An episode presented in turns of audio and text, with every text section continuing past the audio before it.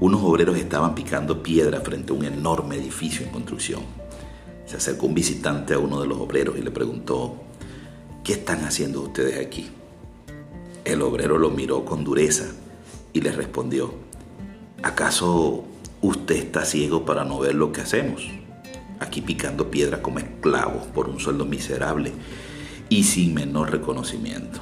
Vea usted mismo ese cartel allá ponen los nombres los ingenieros, arquitectos, pero no ponen los nuestros, que somos los que trabajamos duros y dejamos en la obra el pellejo. El visitante se acercó entonces a otro y le preguntó lo mismo.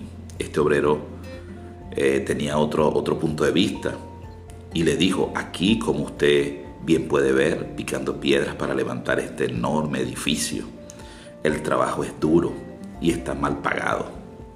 Pero los tiempos son difíciles no hay mucho trabajo y ahí hay que hacer algo para llevar la comida a casa.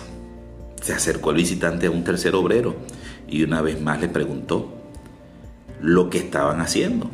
El hombre le contestó con gran entusiasmo. Estamos levantando un hospital, el más hermoso del mundo.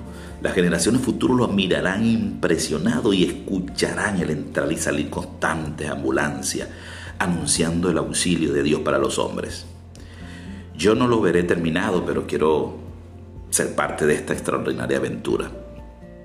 El mismo trabajo, el mismo sueldo, la misma falta de reconocimiento, una misma realidad, tres maneras distintas de vivirla, como esclavitud, como resignación, como pasión, aventura y desafío.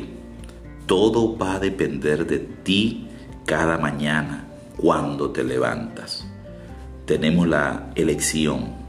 Podemos pasar el día quejándonos, repasando con dificultad que tenemos con las cosas que no funcionan o salir de la cama y estar agradecidos por las que sí funcionan.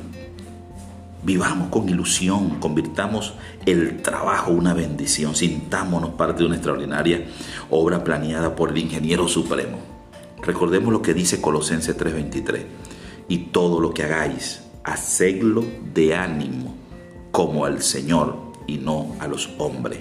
También Gálatas 6:7 dice, no os engañéis, Dios no puede ser burlado, que todo lo que el hombre sembrare, eso también segará.